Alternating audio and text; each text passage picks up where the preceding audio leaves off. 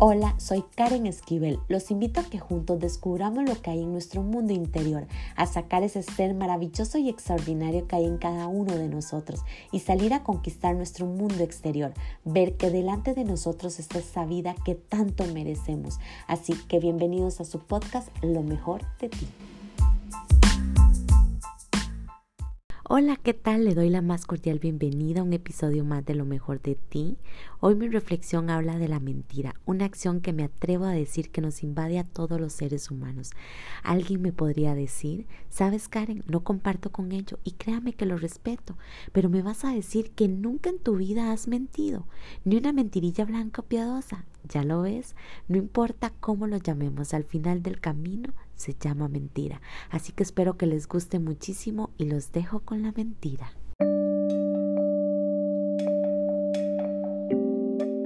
Casi siempre escucho a las personas decir que odian la mentira y puedo entender perfectamente porque muchas veces este tipo de acciones causan daño no solo para las personas que lo hacen, sino para las que la reciben.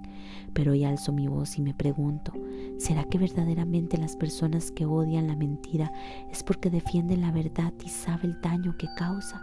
¿O es simplemente porque ellos forman parte de ella, quieren engañarse a ellos mismos y a los demás diciendo que la mentira es el peor hábito que cualquier ser humano pueda tener? Aunque la mentira puede ser considerada como producto de la inteligencia humana en este mundo, es vista como una falta a la moral, tanto así que muchas religiones tienen en sus principales mandamientos la prohibición de mentir, es considerada un pecado. Pecado, falta de moral o no, yo sí les puedo decir algo.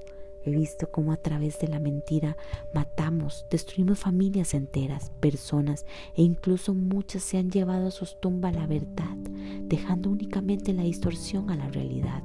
Pero lo más importante es que no estamos siendo conscientes que la mentira mata el alma y el espíritu. Podría ser que para algunos este mundo necesita un poco de mentira para sobrevivir, pero ¿sobrevivir a qué? En cambio otros consideran que la mentira es la oscuridad en la que cualquier alma se pueda encontrar. No puedo ser consciente si realmente se necesita la mentira o no. Lo que sí puedo decir es que para muchos es el alimento de su alma. ¿Cómo cree que la tienen? O a lo mejor ya no tienen alma. Yo solo les puedo decir algo. Libérate de la mentira, que la verdad te hará libre.